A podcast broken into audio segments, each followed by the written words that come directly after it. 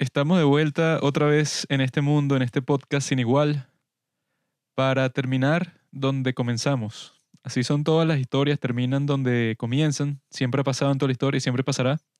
En este caso, nuestro primer capítulo de esta sección de Domingo de Drama, que son puras películas coreanas. Antes eran dramas coreanos, pero pronto volveremos a eso. Pero nosotros comenzamos con una película de Bong Joon-ho que se llamaba Mother. Pueden escuchar ese episodio en este momento si quieren. Y hoy vamos a hablar sobre la última película de Bong Joon-ho de la que se hablará en esta sección. Al menos que él saque otra, no, no, se, no se sabe.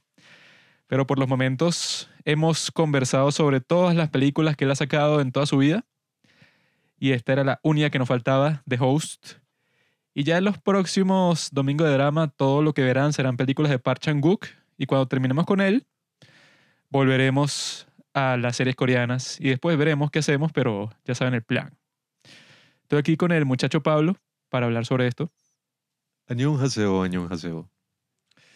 Y yo les daré una pequeña sinopsis sobre de qué se trata esta gran película que yo creo que quizá puede ser la mejor de Bong Joon-ho por muchas razones. Un dato curioso antes de empezar tu resumen.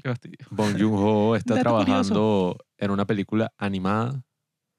Creo que escribió dos guiones durante la cuarentena y está trabajando en una película animada y en otra más convencional. Y Park Chan-wook supuestamente ya creo que terminó la producción de su nueva película, así que les haría bien hacer este recorrido con nosotros, si lo han hecho hasta ahora, de ver todas estas filmografías, porque muy pronto se vienen los nuevos estrenos. ¿Tú crees que él después de todo el dinero que ha ganado, él sigue escribiendo? Mm. Tiene puros esclavos que lo hacen por él y él ya está en su isla privada, Es su pasión. Juan. relajándose. Eso es Es su mentira, pasión. eso es falso. Se, se ve que es maldito, todo lo hace por dinero. Mm. Así es en Corea, mi bro. Por eso es que todos son workaholics. Corea es una mierda. Tu chamo no aprende. Odio el cine coreano. Esta película se trata sobre los Estados Unidos de América atacando Corea del Sur, porque empieza con un médico ahí norteamericano, pues gringo, que le dice a su asistente que mira, tú bota todas estas botellas de formaldehyde, que no sé cómo se dice eso en español, pero eso, líquido de embalsamar, pues lo que, lo que usan en las morgues, formaldehyde, bótalo por el drenaje. Y el coreano le dice que, pero si yo boto todo eso por el drenaje, se va a ir al río Han, y eso es que si lo más contaminante del mundo entero. Y el gringo le dice que a mí no me interesa para dónde se vaya, hazlo. Y la razón era porque estaba que si lleno de polvo. Y entonces este individuo, como no le queda de otra, va y lo bota todo, son, no sé, como 50 botellas que lanza por el drenaje y resulta que efectivamente todo eso se va al río. Y al parecer eso crea a un pez mutante, que es el monstruo más horrible que se ha visto en toda la historia. Un bicho ahí todo, bueno, asquerosísimo, un pescado ahí, bueno, no sé ni cómo describir esa cuestión ahí que termina siendo. Pescado putrefacto mutante. Y entonces el protagonista de esta película es Song Kang-ho, que hace de un súper estúpido.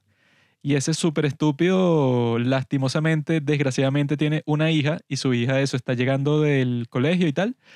Él tiene con su padre como que una mini cantina ahí en la playa. Bueno, la playa no, pues ahí en la orilla del río Han, que todo el mundo va para allá como que, no sé, pues a pasar el rato ahí. Venden comida y eso. Y entonces resulta que ese pez mutante escoge un momento en donde está el personaje de Song Kang-ho, el principal ahí. Y su hija está en el kiosquito ese, pero sale y tal. Y entre todo el caos de que salió ese super pescado gigante del, del agua y ya ha matado un montón de gente, bueno, desgraciadamente se lleva de rehén a esta chamita, que una niña, no sé, de 10, 11 años. Se la lleva hasta el fondo de su guarida y ahí es que empieza todo este drama porque ahora esta familia, que bueno, son como que puros tontos, pues eso es que si lo principal de la película, que creo que lo dice Bong Joon-ho y todo, pues, o sea, que él veía que todas esas películas de acción, el héroe siempre era que si Tom Cruise, pues, que si el tipo más cool de todo el mundo, con más habilidad, con todo lo que se necesita para resolver una situación así súper problemática, pero en este caso los únicos que se toman en serio eso y los que están conscientes de que la muchachita esta sigue viva, porque nadie les cree, son esta familia de cuatro personas, bueno, que una es como que arquera olímpica, pero es medio perdedora porque tiene unos problemas ahí en su ejecución. Está el padre que, bueno, que no sé, que él mismo admite que los crió a todos de la mierda. El hermano es un borracho y nos cuentan la historia del protagonista que es Son Kang-ho, que el tipo, bueno, el papá al parecer lo trató peor que a todos los otros hijos y nunca estaba y él para sobrevivir se ponía a robar y le cayeron a golpe un montón de veces y por eso es que el padre cree que el tipo es tan tonto, o sea, porque lo ponen así como un poco como ese personaje de Mother, la primera película de Bon Joon-ho de la que conversamos, que el tipo es estúpido, pues, o sea, no sé si sea retrasado así como uno dice que es como, bueno, ya cuando tienes una condición mental pero el papá dice que le dice a los hermanos que él es estúpido por eso, pues, porque seguro le dieron un montón de golpizas por andar robando. Y la razón por la que estaba robando era porque su papá no lo cuidaba y él no tenía de otra si quería comer, pues entonces esa es como que la característica principal de ese personaje que, bueno, tiene que salvar a su hija y tiene que enfrentarse a que se inventaron ahí que existe un virus, como también pasó con el COVID, pues, o sea, se, se inventaron así que, que no, el virus tal, que eso lo causa el monstruo y eso. Entonces tienen todas estas escenas de cuarentena y que los quieren meter presos a ellos porque tuvieron contacto directo con el monstruo. Y toda la película es eso, pues como que una serie de cacería de este monstruo, pero en realidad como sale la trivia esa de IMDB, no es tanto una película de terror ni una película de monstruos, porque lo que más me gustó que él dijo ahí fue que él no le gusta mucho ese cliché de que cuando es una película de terror y de monstruos y tal, nunca te van a mostrar al monstruo hasta el final casi, pues, o sea, para que tú estés así como que con un, una intriga y que, bueno, ¿qué es esto que está persiguiendo a esta gente? Estés así con esa intriga y que eso sea como que lo que te motive a seguir viendo la película. Entonces, este Bon Joon-ho dijo que a él no le gusta eso porque eso, bueno, no es tan interesante como en verdad mostrar a estos personajes y todas las cosas que les pasan y en verdad desarrollar una buena historia él no quería depender en que, que no, bueno, espérate para que veas al monstruo, esto va a ser increíble. No se lanza con nada de eso, sino que el tipo eso te muestra el monstruo así a plena luz del día al principio de la película. Y no solo eso, sino que como esta no, no tiene la estructura ni de una película de monstruos, ni de una película de terror tampoco, sino él dice pues de una película de secuestro. Porque esta niña que está escondida, no saben dónde está, eso es lo principal de todo, pues están buscando su ubicación en todas partes, ya, saben que está viva, de vez en cuando pelean con este monstruo, o sea, es una estructura así que uno no se espera de una película de este tipo. Por eso es que muchas personas dicen que esta es la mejor película de Bon Joon-ho. Y yo creo que puede estar de acuerdo. O sea, quizá no es así tan seria o tan bien grabada así que sí como Memories of Murder o no es así tan icónica como Parasite, pero tiene tantas cosas así chéveres de tanto cinematográficamente como de Corea, como eso, como que todas estas escenas caóticas, pero que siempre te muestra como que su creatividad propia del mismo Bon, bon Joon-ho. O sea, yo creo que eso, pues como película para empezar a ver el cine de este tipo o el, o el cine coreano en general, yo creo que es que sí la mejor de todas desde ese enfoque, pues. Cuando esta película la escuché por primera vez, era como esta imagen de una niña y un monstruo detrás y me dijeron y que no, The Host, buenísima, la tienes que ver. Pero yo inmediatamente me hice como una imagen así medio prejuicioso de que ah, no, esta es la típica película como de monstruos y tal, solo que, bueno, yo en ese momento dije, solo que es China sea, una película china de monstruos, de una niñita así colegiala. Yo pensé que era esa película, pero verdaderamente no es para nada lo que me esperaba, porque tú pones la película y sencillamente es una buena película, independientemente de si te gusten las películas de monstruos, si te gustan, qué sé yo, las películas coreanas, si es que podemos decir que todas tienen un estilo así similar, pero es una película que yo creo que en verdad es para todo público. O sea, con todos sus chistes y todas sus cosas, creo que es una película que en verdad cualquier persona podría disfrutar y tiene como que todos esos elementos que ya hemos discutido a lo largo de toda la filmografía de Bong Joon-ho. Esta es su tercera película. Antes que The Host sacó Memories of Murder, antes sacó a Barking Dogs Never Bite. Y para mí sigue siendo incluso sorprendente que esta sea su tercera película. Porque por más que sea, es una decisión súper arriesgada que tú quieras hacer una película de monstruos. Creo que fue en el año 2003. Una película de monstruos en el año 2003. Creo que es del 2006 y Memories of Murder es la que es del 2003, creo. Sí, bueno, eso, pues. Hacer una película de monstruos en esa época era una locura porque, claro, todavía es súper difícil. Pero uno ve varias películas de monstruos de esos años no es que yo sea el mayor fanático de las películas de monstruos, pero que si en la misma Corea sacaron una película en los años 2000 de... Era un monstruo igualito a Godzilla y la broma se ve, bueno, la cosa más pirata del mundo. Es que sí, básicamente una película con efectos así de juego de Play 2. O sea, muy, pero muy pirata. Y que el tipo este se arriesgue a sacar una película tan ambiciosa con unos efectos que ni siquiera estaban disponibles en el, o sea, para el momento así en Corea. Creo que fueron como cinco compañías distintas que se encargaron de modelar este monstruo y que bueno, décadas después, más de una década después que uno ve esta película, sigue teniendo vigencia e incluso uno viendo el monstruo así medio ja, eh, que envejeció un poquito mal, uno igual se lo cree porque las técnicas cinematográficas y la maestría pues que tiene este director hacen que uno se crea todo lo del monstruo pues. Yo creo que también el diseño que tiene el monstruo hace que tú te lo creas más porque es tan extraño que tú no harías como lo hace como dicen que fue que sí con el zorro este de, de, Green Knight, como es un zorro y ya, entonces tú lo comparas con un zorro real y entonces tú dices y que, ah, bueno, no se parece, se ve falso o cualquier cosa pero este monstruo es tan raro, o sea, que no se parece que sí absolutamente a nada, que no tienes así como que ese instinto así como que no, esto es totalmente falso, o sea, eso no saldría, eh, o sea, no sería posible en la vida real ver un pez mutado de esa forma, tú no piensas eso porque eso se aleja a propósito de tratar de parecer eso lo más real posible. No, y además está muy bien diseñado por esa misma extrañeza que lograron capturar y por... Yo estaba viéndola, ya esta debe ser como la cuarta vez que la veo, la quinta vez que la veo, y yo me daba cuenta también de que todos los otros elementos, los extras, los efectos de sonido, como hacen todas las tomas, ayudan muchísimo a la credibilidad de este monstruo, porque no es como esas películas que, por ejemplo, yo creo que no la vi, sí, esta no la he visto, pero Cloverfield u otras películas de monstruos que juegan como con esta idea de que no, no te lo revelamos hasta el final. O sea, en verdad lo que le da poder al monstruo es ese misterio.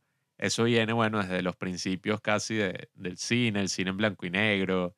Yo la otra vez vi un, creo que fue en un documental de la historia del cine que hablaba de que en esta película que se llamaba Cat People, así de los años 50, esta tipa, esta, era súper famosa esta tipa como de corriendo y tú nunca veías de, sobre qué, cuál era la figura de la que estaba huyendo, sino que tú simplemente, bueno, con los efectos sonoros y con sombras y cosas te lo implicaban.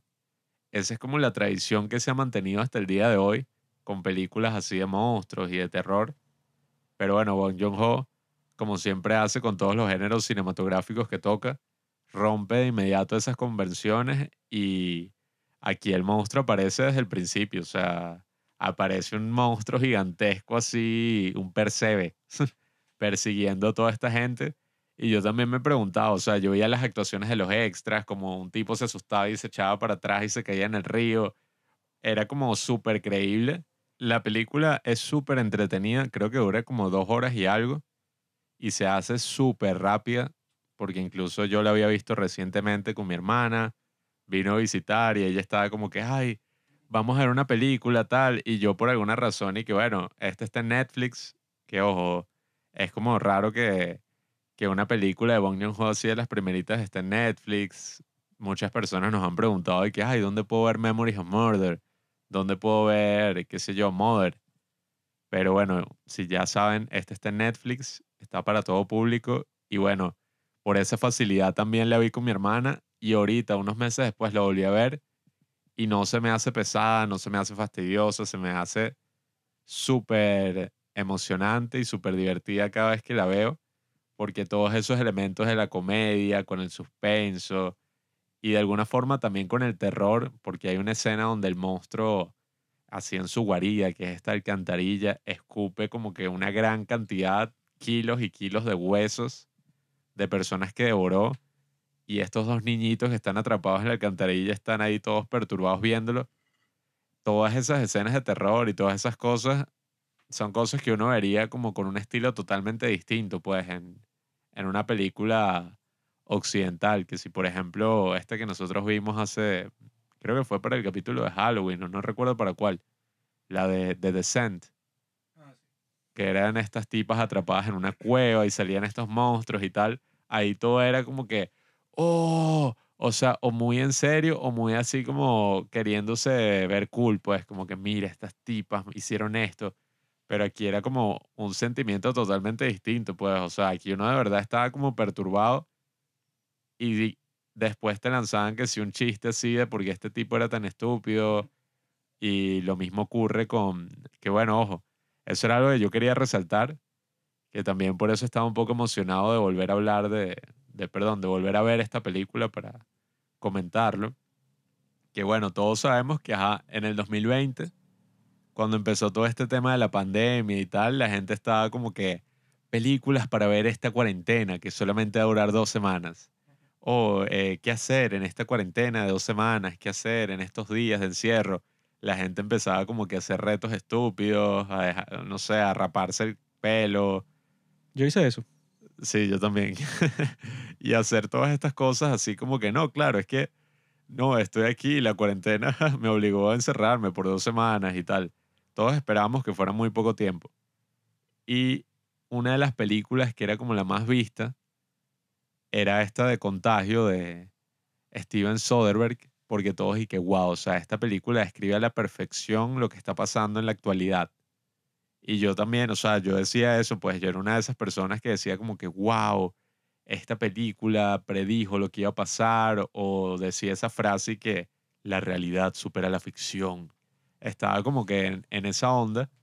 Pero a medida que ha pasado todo lo de la pandemia, toda la cuarentena, que bueno, que ya vamos por más o menos un año y medio, me doy cuenta que en verdad la película que mejor describe todo lo que ha pasado hasta el momento es la de The Host de Bong Joon-ho.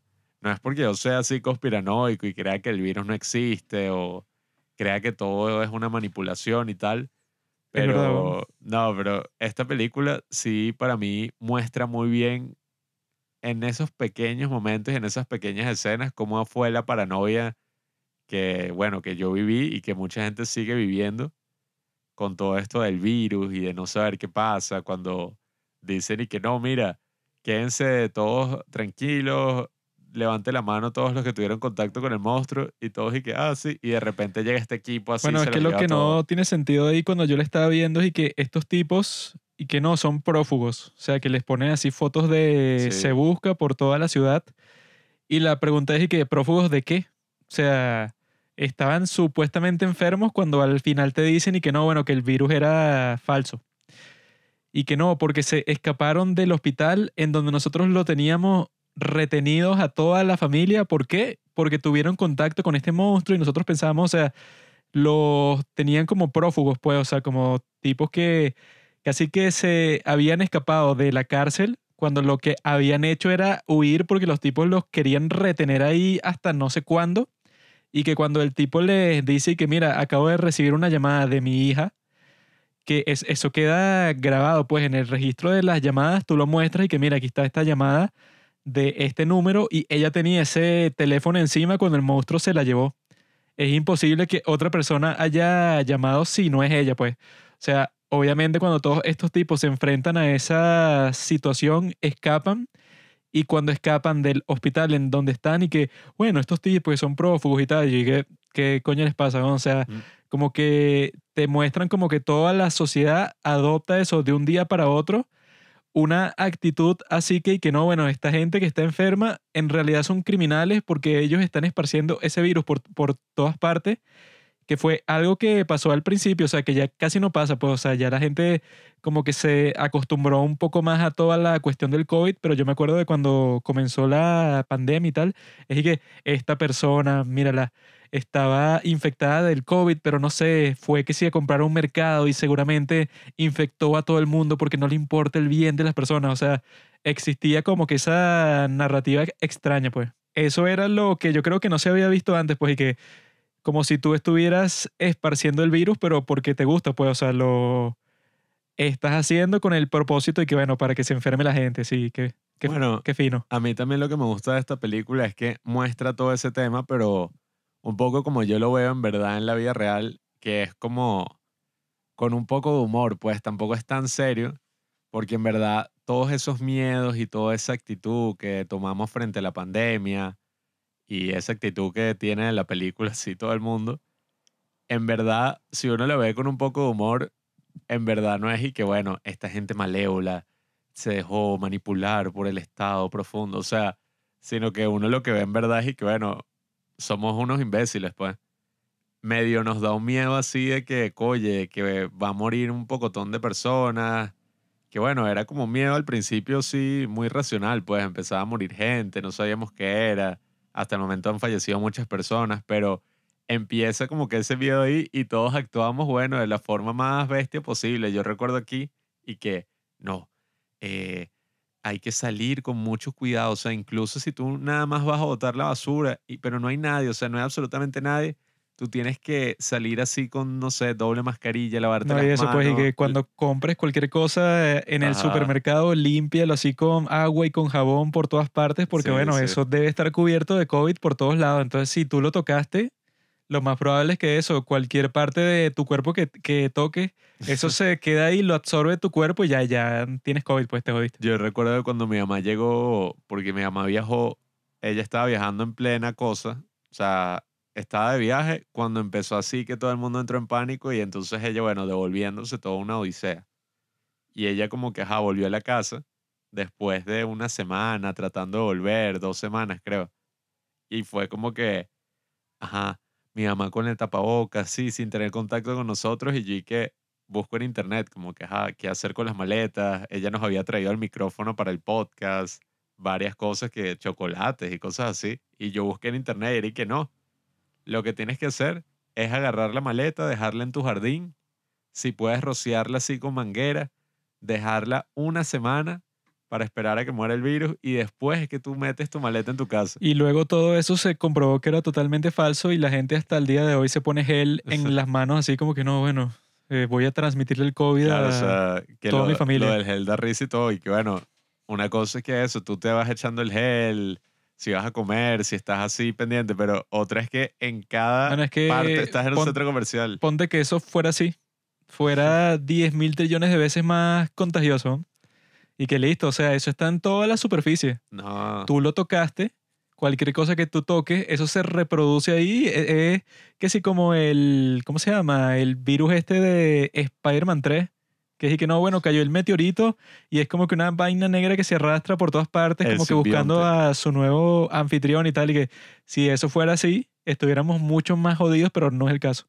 Bueno, esta película, con eso que pasa al principio, esta es la primera vez que yo me doy cuenta, o sea, que sí investigué sobre las cuestiones que se muestran y tal, que ese incidente en el cual botan todo ese químico por el drenaje, eso pasó en la, en la vida real y que lo hizo eso pues en un campamento del ejército de los Estados Unidos y que fue casi que exactamente así, pues, o sea, el tipo se... Este Bong Joon-ho como que agregó varios detalles del caso de la vida real porque fue ahí que un gringo que al parecer eso también tenía como que esa obsesión rara con el polvo, que, que todas estas botellas tienen polvo, bótala. Y que incluso eso se sabe exactamente quién fue, que se lo dijo eso, que sí a su asistente coreano y el tipo lo hizo, pues. Entonces hubo todo un escándalo ahí porque fue que un soldado del ejército de los Estados Unidos lanzó todos estos químicos al río cuando eso está súper, hiper prohibido. el tipo hizo eso a pesar de que en Corea es y que todo un drama, así que si tú no reciclas, eso es un crimen, eh, un, estás haciendo una traición contra el gobierno si no reciclas todas las cosas que usas. O sea, e- e- ellos son como que bastante eh, conscientes en cuanto a la cuestión eso del medio ambiente y todo eso. Sin embargo, este tipo eso lanza todos esos químicos por el drenaje, sabiendo eso, que iban a terminar en el río ese Han, que es el más famoso de Corea, porque está en la capital, ¿no? Y entonces la controversia fue porque los surcoreanos le pidieron a los estadounidenses y que mira, denos a su soldado ese porque el tipo rompió nuestra ley y está en nuestro país. Así que ustedes deben entregarnos a ese individuo para nosotros juzgarlo y tal. Y resulta que los tipos de los Estados Unidos no quisieron. Ellos hicieron su juicio por su parte y lo declaran culpable. Creo que era como a seis años de cárcel y después de otros procesos ahí como que al fin y al cabo sí se lo dieron a las autoridades de Corea del Sur y lo juzgaron y lo sentenciaron, pero el tipo nunca eh, cumplió condena en la cárcel porque como que se llegó un trato. Y el video de YouTube que yo vi que decía eso era como que este Bong Joon-ho ha dicho en varias entrevistas cosas así como que súper directas, pues, y bueno, en realidad sí, pues, toda esta película tiene como que unos temas así como que, bueno, ¿cuál ha sido el efecto de la estadía de los Estados Unidos en Corea? Desde que pasó la guerra de Corea, que fue en 1950, bueno, los Estados Unidos ha tenido un montón de bases en Corea y ha tenido un montón de soldados ahí. Entonces este Bong Joon-ho eh, con esta película él sale para criticar todo eso. Porque yo he visto, pues, yo he visto en ciertos foros, así que sí, de Reddit y cosas de ese estilo, que los soldados de los Estados Unidos en Corea del Sur tienen como que mala fama. Como que son unos tipos ahí que, bueno, que cuando tienen tiempo libre, pues, o sea, que los dejan estar ahí eh, libres por Corea. Los tipos como que andan todos borrachos y causan peleas y se meten en pleitos y causan como que todo un escándalo ahí, entonces como que tienen mala fama y, y que la gente al mismo tiempo como que está agradecida a los Estados Unidos de que, ajá, que lo salvó en lo de la guerra de Corea y toda esa cuestión, pero al mismo tiempo están así como que medio, o sea, tienen un pequeño resentimiento contra ellos porque piensan que hay como que una gran influencia en su cultura de los Estados Unidos. Entonces es como que una relación un poco complicada, que es lo, lo que muestra Ivonne Jung-ho, o sea, que es como que positiva su presencia, pero al mismo tiempo eso, que si lo que pasa al final, que es y que no, bueno, prueben este agente amarillo que, que viene del agente naranja que fue usado en Vietnam, que era eso, pues como que un agente químico que tú echas para que toda una zona completa, la gente no pase por ahí porque sabe que, bueno, si tú respiras ese químico, te jode, pues. Un arma biológica. Incluso si las mujeres embarazadas lo aspiraban y que hubo muchos casos de niños que nacieron con un montón de deformidades todas raras y mutaciones, porque eso es un químico que está hecho para causar todo tipo de problemas en el ser humano, ¿no? Entonces, como que te está mostrando eso, pues que la estadía de los Estados Unidos ahí tiene sus cosas positivas, pero al mismo tiempo eso, pues causa todo tipo de problemas, pero lo cool es eso, pues, o sea, yo creo que este Bong Joon-ho en casi todas sus películas hace una crítica social así de ese estilo, pues, o sea, de, de todo tipo de aspectos de la cultura coreana, pero al mismo tiempo el tipo, la forma en que hace todas esas críticas no son fastidiosas. O sea, no, no son así como que, mira lo que nos ha hecho los Estados Unidos, o sea, no es nada así súper eh, um, concreto, así que se roba como que el, el spotlight, pues el, ¿cómo se dice spotlight en El español? reflector. No se roba el reflector en sus películas porque así sí sería que sea una película fastidiosa de propaganda, sino que el tipo simplemente es un, un tipo que lo pone más sutil, es una persona inteligente. Entonces, y que está toda esta película que ya en sí está súper bien hecha y que tiene todas estas cuestiones, así que eso, pues, esas combinaciones de género que siempre pasa en las películas de Bong Joon-ho. Al mismo tiempo, él siempre encuentra como que un espacio ahí para que exista ese tipo de crítica desde esta película y después eso, Snowpiercer, que es como que un poco más directa, pues, que, y que bueno, toda esta sociedad está podrida desde el núcleo. Y luego, bueno, la que hizo que lo conocieran en todo el mundo, que es Parasite, que bueno, que ahí sí está como que súper claro que la esencia de esa película es como que mostrar todas esas cuestiones que uno no tiene muy consciente siempre, sino que están así como que más en el fondo, pero que él como artista, bueno, ayuda a que se tome más conciencia de todas esas cosas que uno no, no toma mucho en cuenta, pues. Claro, es que bueno, a lo largo de toda la filmografía de Bong Joon-ho hemos visto todo ese ímpetu por la crítica, la crítica social, la crítica de incluso toda una relación de un país, de todas las interacciones sociales que podemos tener y que al final yo creo que son críticas muy interesantes y críticas muy buenas que a veces me molestan cuando veo algunos análisis de Estados Unidos que básicamente lo que hacen es que agarran esa crítica, la vuelven así lo más, bueno, eh, lo más elemental, lo más superficial posible y dicen como que, bueno, mira, o sea, gracias a esta película podemos ilustrar que en verdad vivimos en un sistema de mierda, todo es una porquería y bueno, la única solución es, que se yo, o sea, el marxismo.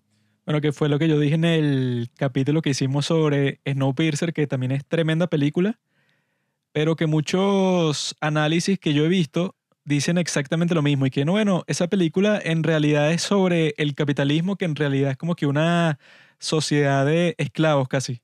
Sí, o sea, agarran toda la película y dicen, no, el capitalismo igual malo. Sí, que fue lo que yo dije, que yo dudo que un tipo como Bon Joon-ho tenga una visión como que tan infantil y que el capitalismo es malo, el comunismo o el socialismo es mejor, cuando si es un tipo de Corea del Sur, vive al lado de Corea del Norte, no va a ser un tipo que piense las cosas tan binarias y tan simples, sino que él debe reconocer que eso, pues, y que, bueno, la sociedad actual debe tener sus problemas, pero nada que ver con una sociedad así completamente autoritaria que sí como la de Corea del Norte o como la de China, pues. Es que depende de quien le preguntes, el capitalismo es la causa de todos los males o la causa de todos los bienes, pues, o sea, siempre es como ese argumento así binario que yo como que cada vez que lo reconozco en un video, sea para bien o sea para mal, ya se vuelve súper fastidioso, porque bueno, igual para bien uno casi nunca lo ve, pero de todas formas, pues sí se vuelve una cosa que es y que, bueno,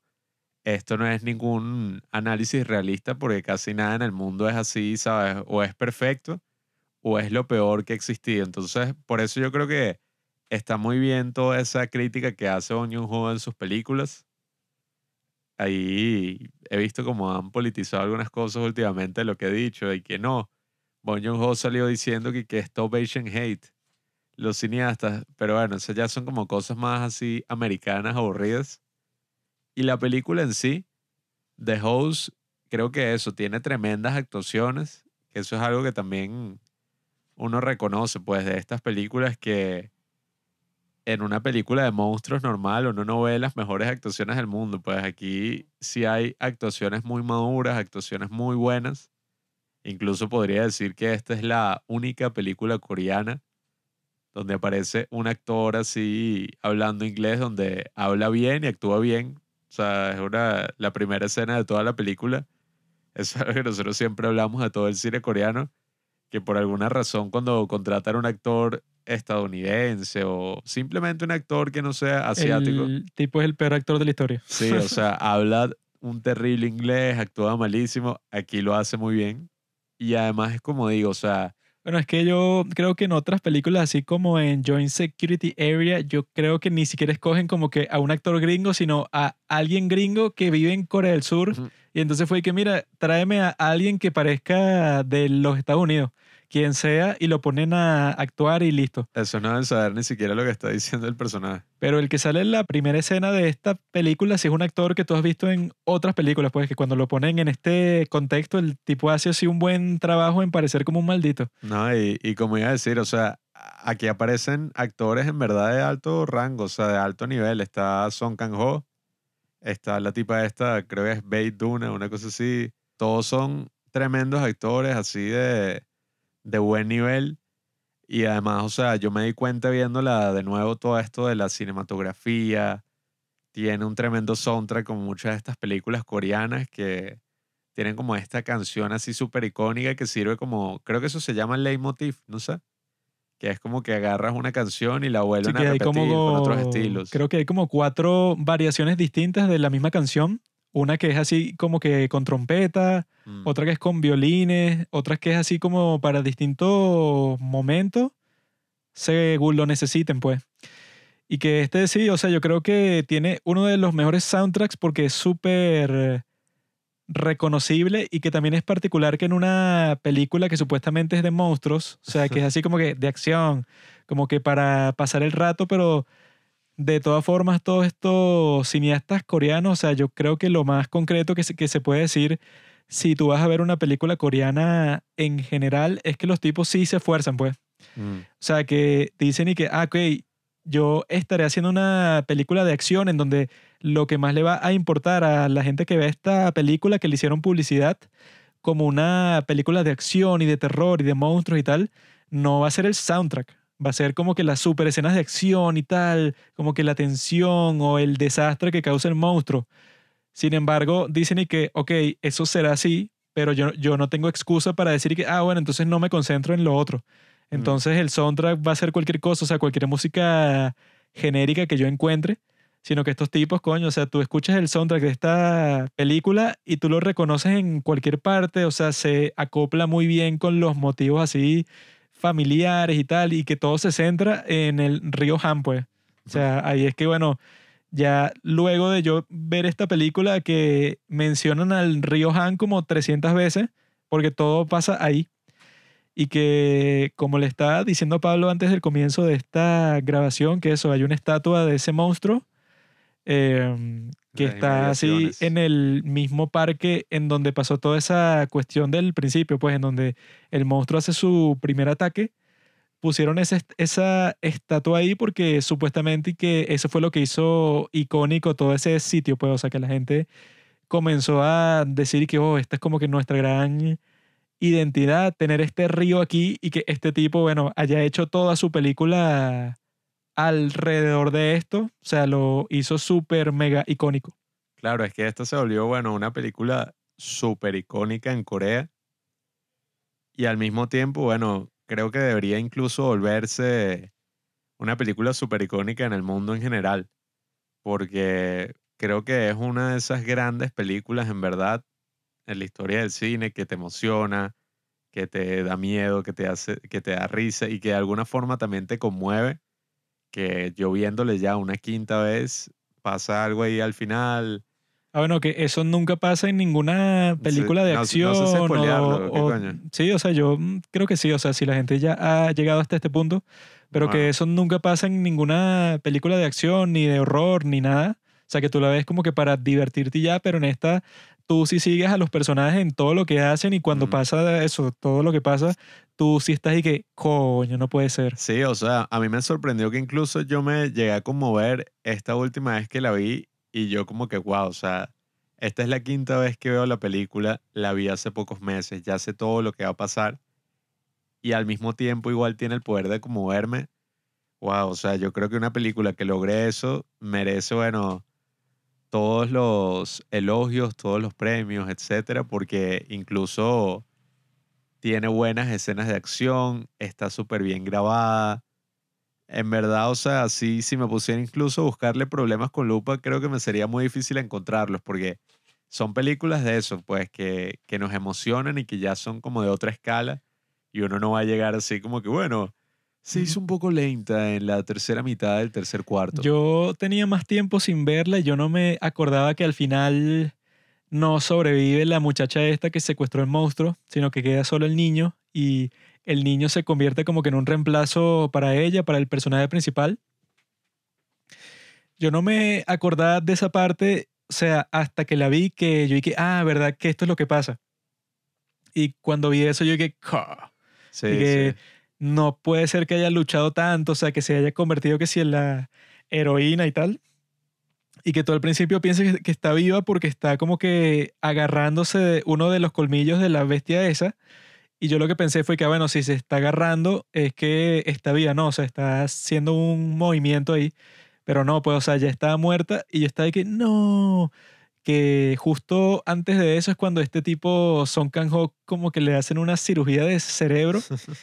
Y ahí se ve que eso, o sea, que lo que yo pensé cuando la vi y que, ah, claro, es que el tipo como que le había pasado algo de niño y quizá le pasa como a Homero que tenía un crayón metido en el cerebro y cuando se lo sacan se, se, se convierte en un super genio.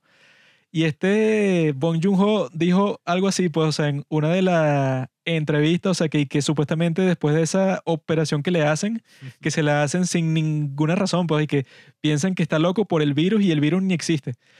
Le hacen la operación y este Bong Joon-ho dice que después de eso, él ya es un personaje distinto, pues, ya no es un tontito así, sino que al parecer esa operación que le hicieron por error, le arregla algo que él tenía dañado en el cerebro que no se sabe qué es. Pues, o sea, lo que se sabe es que le dieron un montón de golpizas de niño y que quedó, no sé, como que medio atontado ahí. Sí, que no, no comió en esos primeros años que es esencial comer. Sí, o sea, el tipo le jodieron completamente su desarrollo cuando era niño, pero es raro, o sea, que yo creo que ese cambio de personaje no, no he visto en ninguna otra película y menos otra película mainstream en, en donde pasa y que, bueno, este personaje, el protagonista es un gran tonto. Él cuando lo dejan hacer cualquier cosa lo hace mal, que bueno, que él causó directamente la muerte de su padre. Porque el tonto ese le da su escopeta al padre porque él le dice que, ah, no, bueno, y que me queda un tiro todavía. Y entonces el padre se va con toda la confianza pensando que ajá, ellos atraen al monstruo y el tipo le va a meter tremendo escopetazo así en la cara, que sí, para matarlo de una vez por todas. Cuando se acerca el monstruo, el tipo trata de disparar y el arma no dispara y el tipo se queda como que todo confundido. Y vemos al tonto de Son Kang-ho que está contando con los dedos y se, y se da cuenta y que, ah, no, yo pensé que me quedaba un tiro, pero no me quedaba ninguno. Y este maldito que no sabe ni contar y que él con esa acción mató al padre, pues porque el padre no, no se hubiera sacrificado así si él supiera que ya no tenían municiones. Pero al final el mismo tipo, Son Kang-ho, mata el monstruo, o sea, tiene el valor de ponerse al frente así con una barra de metal y así es como lo mata. O sea, el tipo tiene un cambio de personaje básicamente de un corte a otro y que esa escena cuando él escapa está bastante fina. O sea, que él y que, bueno, eso, pues le están sacando la sangre y la sangre supuestamente está contaminada y el tipo amenaza a una de las doctoras y que muévanse de aquí porque yo voy a escapar y tal. Y cuando sale de la sala de operaciones, era que si en un lugar así remoto, puros soldados del ejército norteamericano haciendo una parrillada. y es eso. Tiene muchas escenas que para mí básicamente ilustran la esencia de lo que es ese cine coreano y de por qué nos gusta tanto, como por ejemplo una de, bueno, mis escenas favoritas, que es cuando están pensando que la niña falleció y están todos así como que todas los familiares de las víctimas de este ataque horrible que ha ocurrido. Y entonces empiezan a llegar uno a uno todos estos miembros de la familia que cada uno, bueno, son todos medio estúpidos. Y entonces llegan y tienen esta escena toda dramática, se ponen a llorar y se abrazan y se caen todos así del llanto y los periodistas les empiezan a tomar fotos como locos. Yo vi que supuestamente esa parte en específico y que fue improvisada. Claro, o sea, por eso, para mí, bueno, yo cuando la vi esta penúltima vez con mi hermana, me dio burda de risa porque esta era la primera vez que, que ella la veía y ella se quedó así toda extrañada y que, ¿qué? ¿Qué, qué es esta película? porque era una cosa y que, ver, se murió la niñita y todos así llorando y de repente los bichos y que, ah, y que eres un idiota, todo esto fue tu culpa y le lanza una patada y que suelta a tu hermano y se agarran y todos empiezan a abrazarse y se caen.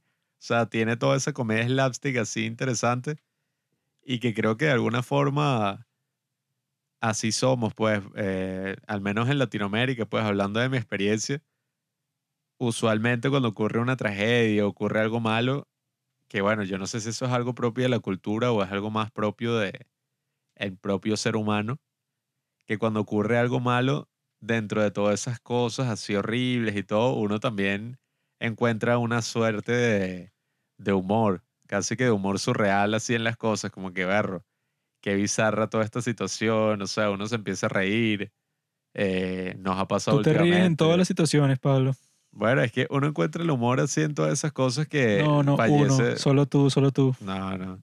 Que si fallece alguien así conocido y ajá, el, está el shock así al principio, pero ya después de que pasa un tiempo uno ya está y que bueno, qué coño, güey. O sea, echas un chiste o dices algo así y eso es lo que muestra que, bueno, muchas veces la vida es así agridulce, pues. No es como en algunas películas que se lo toman todo así súper en serio. Que bueno, esas películas están bien, pero muchas veces cansan, pues, cuando uno ve, wow, esta, ya incluso parecen películas de la televisión y que este tipo perdió a su hijo, pobrecito. Oh, el bicho así, todo triste, y el entierro, y el silencio, y una música así, toda como que, que te manipula así para que te sientas triste. Esta película, toda su filosofía es totalmente lo contrario.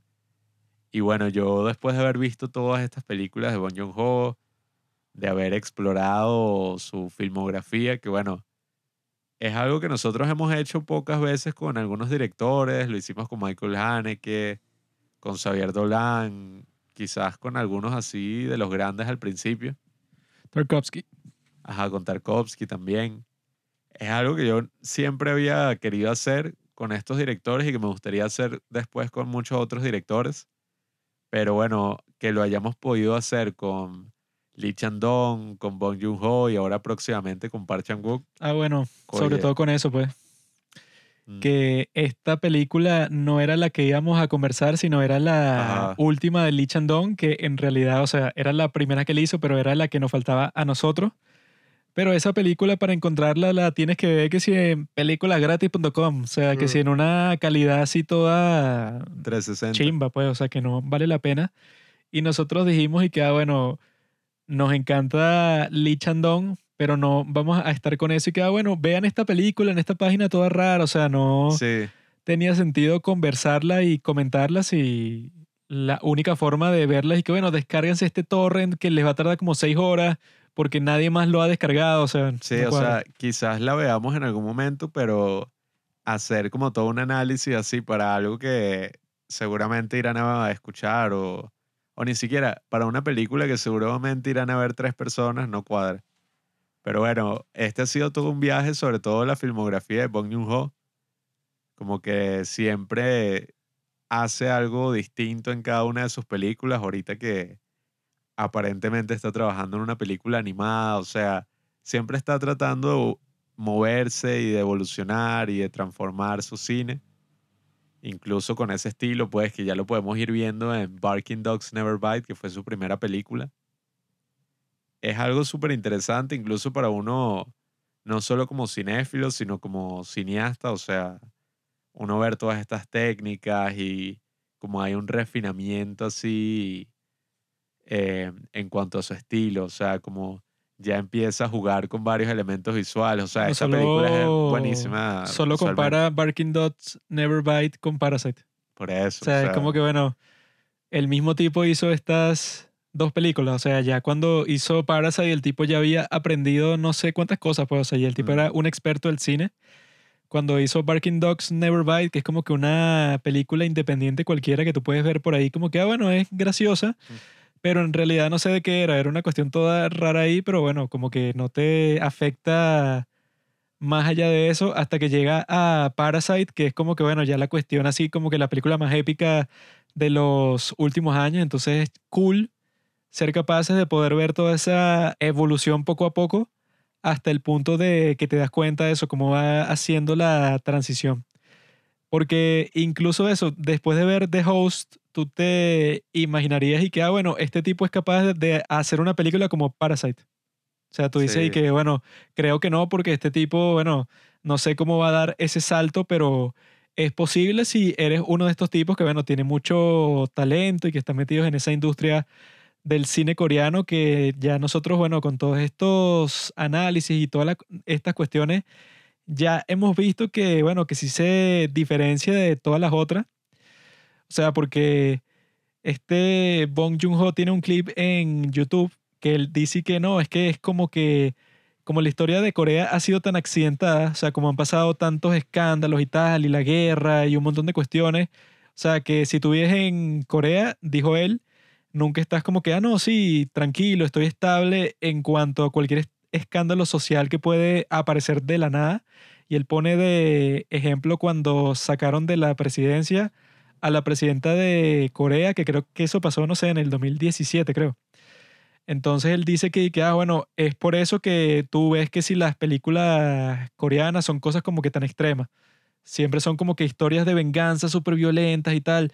Como que esas son la mayoría de las películas coreanas y él dice que según él es por eso, pues, o sea, porque en una sociedad en que todo está como que súper desequilibrado, o sea, inestable, que en cualquier momento puede pasar una cuestión toda loca, todo un escándalo, entonces cuando las personas que viven en esa sociedad hagan películas, bueno, puede salir una cosa toda extrema, ¿no? Sin embargo, si lo que él dijera fuera verdad, entonces todos los países de Latinoamérica tuvieran el mejor cine del mundo, porque en todos estos países nuestros, bueno, a cada rato es y que, no, bueno, que mataron al presidente de tal, o que, no, bueno, que sacaron al presidente y ahora entró este, pero en realidad no fue así porque fue una trampa de voto. yo creo que aquí ya no es que es un, un país de excesos y tal. No, bueno, no solo este, pues, o sea, todos los de Latinoamérica o cualquier país que ha sido así como que inestable política o socialmente podría decir que, ah, bueno, gracias a eso nosotros tenemos, como dice Bong Joon-ho en cuanto a Corea, y que no, un montón de drama, dice él, pues, o sea, como que todo el drama que tenemos en la vida real, nosotros lo expresamos por las películas y por eso es que las películas coreanas son tan extremas. Pero en realidad, bueno, no sé por qué, o sea, ya eso quedará para que otra persona, no sé, nos ilumine con respecto a eso pero eso lo tienes que combinar con que por alguna razón en tu país existan un montón de personas súper talentosas, pues. Directores, directores de fotografía, sonidistas, actores, o sea, no sé por qué pasa eso, pues, pero si no se combinan las dos cosas que él dice, o sea, que yo creo que sí es verdad que si es una sociedad así, eh, que siempre se está transformando y que pasan cuestiones de ese tipo, sí tendrás como eso, como que todo ese contexto y todo ese material para sacar unas historias súper eh, complejas, interesantes, etcétera, pero si no tienes al montón de gente talentosa que tienen en Corea del Sur para contar esas historias, pues no importa, pues, porque pasaría como aquí que no las cuentan y ya. Sí, para mí yo veo más la historia de Bong Joon-ho y todo lo que hemos aprendido en esta serie, en este recorrido por su cine. He recibido más bien es como una inspiración, porque también más allá de, bueno, todo lo que ocurre en esa industria y todo lo que ocurre en ese país y todo, siempre como que todas estas grandes figuras dentro del cine lo que hacen es que, bueno, le dan como que ese ánimo a uno de que en algún momento uno puede llegar hasta ese nivel y que seguramente uno va a hacer su recorrido para pasar por todo eso. Pues me da como una gran curiosidad de todo lo que el cine tiene para, para dar. Porque uno ve como poco a poco se van reinventando, como van explorando distintas facetas y lo que hace es que eso pues me inspira y, y nada más el hecho de ver de que este tipo empezó en Corea sacando esta película que bueno, grabó en su apartamento y, y fue una película muy dispersa y muy extraña. Y 20 años después aproximadamente ya estaba eso, o sea, ganando un Oscar que era como el premio porque no fue nada más que ganó el Oscar, ganó la Palma de Oro el mismo año, o sea. No, y que eso, que nunca en la historia una película extranjera le habían dado el premio de mejor película, pues. Sí, o sea, ganando los mayores reconocimientos que hay así en el cine. Y no solamente los reconocimientos, porque yo creo que personalmente eso sí ya, a medida que va pasando el tiempo, cada vez me importa menos, sino más allá de esos reconocimientos, que haya podido tener una influencia cultural tan grande en cada uno de nosotros, en el mundo, bueno, en todos los cinéfilos que vieron Parasite y les encantó. Pero si cuentas el número de videoensayos que existen de películas de Bon Joon-ho en YouTube, debe ser el tipo que más tiene, pues. Porque yo creo que tú buscas sobre cualquiera, incluso sobre esa, la de Barking Dogs, Never Bite, y por lo menos encuentras como tres, cuatro. O sea, y de, de Parasite hay como 300 de Memories of Murder como 10, o sea, es un tipo que si solo lo ves por ahí, o sea, por em, las películas, o sea, que dejan a todo el mundo pensando y que, ah, bueno, ya la vi, pero quiero ver como que un análisis, quiero que alguien se meta más en profundidad sobre todas estas películas, o sea, yo creo que los que más son capaces de motivar a la gente para hacer eso son Bon Joon-ho y Christopher Nolan, son los que están ahí como que en ese nivel, pues. Sí, o sea, esos son como esos grandes directores influyentes que es emocionante incluso ver en esa ceremonia de los Oscars como Bong Joon-ho no solamente animaba a los futuros cineastas, sino que también decía como que, mira, yo estoy aquí en el escenario y veo como que a todos mis héroes, a Scorsese, a Tarantino, que fue, bueno, uno de los grandes impulsores del cine coreano en, en Estados Unidos, que dijo que The Host era una de las mejores películas de, de los últimos 10 años. Así, Eso el fue como en el que- 2009 que lo dijo. El que no, bueno, yo la pondría en la lista de eso de las mejores películas, incluso del siglo XXI. Dijo Ajá, que sí, sí. hace poco y todo. Sí, o sea, que este tipo que todos reconocemos como, bueno, uno de los grandes así del cine, Tarantino, haya sido uno de los impulsores de todo este cine y que años después Bong Joon-ho llega a los Oscars y le gana a Tarantino y le gana a Scorsese y a, bueno, a todas esas películas maravillosas que vi ese año, wow, sin duda fue algo histórico. Lástima que, bueno, últimamente los Oscars ya están, bueno, en la nada. Ya todos esos premios se terminaron y ya no los vamos a discutir jamás. Cannes sí sigue siendo interesante. No. Sí. Y que yo, para terminar, quiero decir eso. Mi escena preferida de The Host, dirigida por Bong Joon-ho, es cuando están en el kiosquito ese que tienen, que ellos cuando volvieron a entrar a la, a la zona del río en donde estaba el monstruo y toda esa cuestión, ellos fueron para la tienda que era eso, pues del padre, del protagonista y eso. Fueron para esa tienda y están ahí todos comiendo ramen y un montón de cuestiones y está la niña ahí con ellos, la niña que está secuestrada con ellos. Y es así como que un momento de fantasía y que al mismo tiempo dijo Bong Joon-ho que era como que la escena de despedida. Como que la última vez que iban a estar juntos ellos ahí como familia, comiendo y tal. O sea que eso lo ponen siempre tanto en las películas coreanas como en los dramas que el momento pues y el acto de comer en familia siempre le hacen énfasis pues y Sí, que es bueno, esto es como que algo muy importante. Muy parecido al final de El Padrino 2, Ah, sí. Tipo se queda solo ahí. que es así, o sea, que esas son las escenas que a mí, bueno, el final del Padrino 2 ha sido uno de los finales más conmovedores, en mi opinión, porque son incluso en la misma vida de uno, esos momentos sencillos así de, bueno, compartir una comida en familia y, y todas esas cosas que ya precisamente cuando pasa el tiempo es que tú te das cuenta y que, wow, o sea, qué locura que hubo un momento en que yo estuve compartiendo aquí sentado, relajado con todas estas personas y ya todo ha cambiado tanto. Bueno, y que al mismo Michael que lo trataban así que, oye niño, ¿qué vas a hacer tú? Sí, Y o el sea, tipo terminó y que, bueno, el jefe de todos por encima de los hermanos mayores y todo. por eso, o sea, ese es un tremendo elemento que usan también en los que drama y en las películas coreanas. Pero en esta eso, ellos están todos comiendo, de repente aparece la niña que tanto han buscado y ni la toman en cuenta, pues, o sea, actúan todos así que, ah, bueno, claro, esto es completamente normal porque es como que un pedazo de fantasía y que, ah, bueno, todos en realidad están pensando en ella. Y así es como lo muestran visualmente. O sea, todos eh, estamos aquí buscándolo a ella, o sea, estamos arriesgando nuestra libertad, nuestras vidas, todo porque ella está secuestrada y nadie nos cree, pero la forma en que él lo muestra y que bueno, todos están comiendo, pero al mismo tiempo todos como que le dan un pedazo de su comida a ella, porque todos eh, están así como que, ¿dónde estará esta niña y tal? Ahora podemos sacar un video ensayo que el realismo mágico en el cine coreano. Porque si te das cuenta, en las películas que hemos visto hay, ha habido varios momentos así de ese estilo, ¿no? En Oasis, en alguna de Park Chan-wook Ah, bueno, es que siempre hay como que un momento así que hay un corte y como que lo que diferencia eso, pues, o sea, está como que el mundo real, que tú sabes cuál es, pero de repente entras a otro, que es como que ajá, el, el particular de lo que quieren hacer énfasis en la escena, que en este caso eso, pues, o sea, que la niña está perdida, que no saben dónde está, que quizás está muerta y todo, pero ellos están como que todos en el mismo ánimo, están todos y que, ah, ¿dónde está esta niña?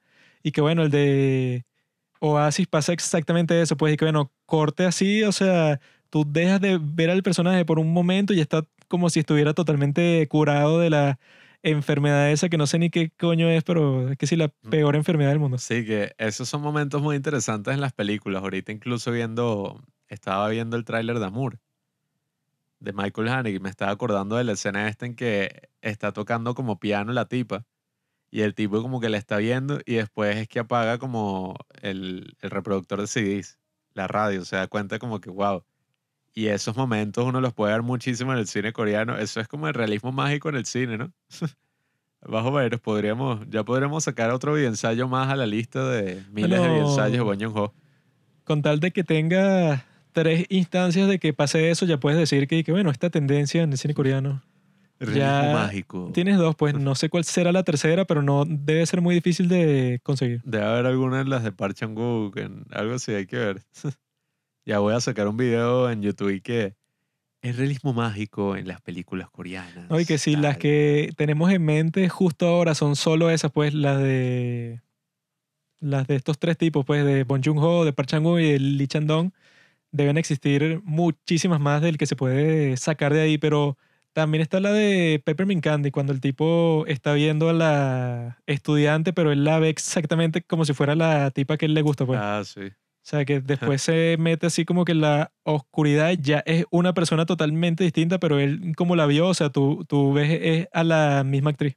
Sí, bueno, y bueno, ya ahí creo que me estoy yendo de, de los reales, pero en la misma poesía, cuando al final ella está, ¿sabes? Uno cree que es que sí, la vieja, el poema que ella escribió, y resulta que es como todo desde la perspectiva de la tipa que, de la niña que se suicida al principio. Agnes. ¿Qué es? ¿Tú sabes el nombre? Pero eso, pues, todas esas No sé escenas. si ese es el nombre porque es coreano, como ese va, a ser el nombre. Y Agnes. Pero sí, ¿Qué nombre es ese? pero sí me suena que viene de esa película, no sé por qué, pero quizás es ese. Porque los coreanos suelen ponerse su nombre así occidentaloso. Bueno, una idea, pero. Pero bueno, el punto es ese, pues, que estos tipos siempre tratan de contar la historia así de forma mágica, como en Birdman, que fue que el realismo mágico es porque la hizo un mexicano. Esos Sí. tipos siempre están pensando en cuestiones así extrañas. El realismo mágico está en todo en el cine y bueno, nada, yo estoy muy emocionado de haber compartido la filmografía de Bong Joon-ho con ustedes. Ya a medida que él haga sus próximas películas y vaya estrenando, supongo que haremos otros episodios. No. Claro, Ya- hay que actualizar, ya tuve suficiente de Bong Joon-ho, ya que se joda. hay que ir actualizando la base de datos. Pero bueno, vamos a ver si a futuro exploramos quizás otro director, otro cine. Ya nuestra marca es como Corea, pues, pero yo no sé si a futuro No. Exploraremos otro cine interesante. Ya por ahí. saben, pues, gente que está en el futuro, porque nosotros estamos grabando esto el sábado, pero ustedes lo escuchan el domingo. El miércoles vamos a estrenar nuestro capítulo sobre The Room, sobre The Disaster Artist, la peor película de todos los tiempos, Mm. cuya filmación al mismo tiempo es la mejor historia de todos los tiempos. O sea, es una paradoja. Y ya todos los próximos domingos de drama que vengan serán sobre películas de Park Chan-wook, que creo que nos faltan dos. Y cuando terminemos con esa, vamos a empezar a hacer las reseñas de los dramas que hemos visto en este tiempo, para que también pues, la gente que ya le gusta el cine coreano, la idea es que si escuchó todos estos capítulos que tienen que ver con películas coreanas, se dé cuenta y haga la transición fácilmente a ver eh, dramas coreanos que el cliché es y que no, bueno, para niñas, pero no es para niñas, también es para niños como yo. Así que amigos, ya saben, estén pendientes de todo lo que va a venir. Gracias por escuchar Los Padres del Cine. Síguenos en Instagram en arroba los padres del cine para enterarte de los nuevos capítulos que iremos publicando. Si nos escuchas por Apple Podcast, déjanos una reseña. Si no, disfruta escuchándonos en todas las aplicaciones por las que puedas descargar podcast.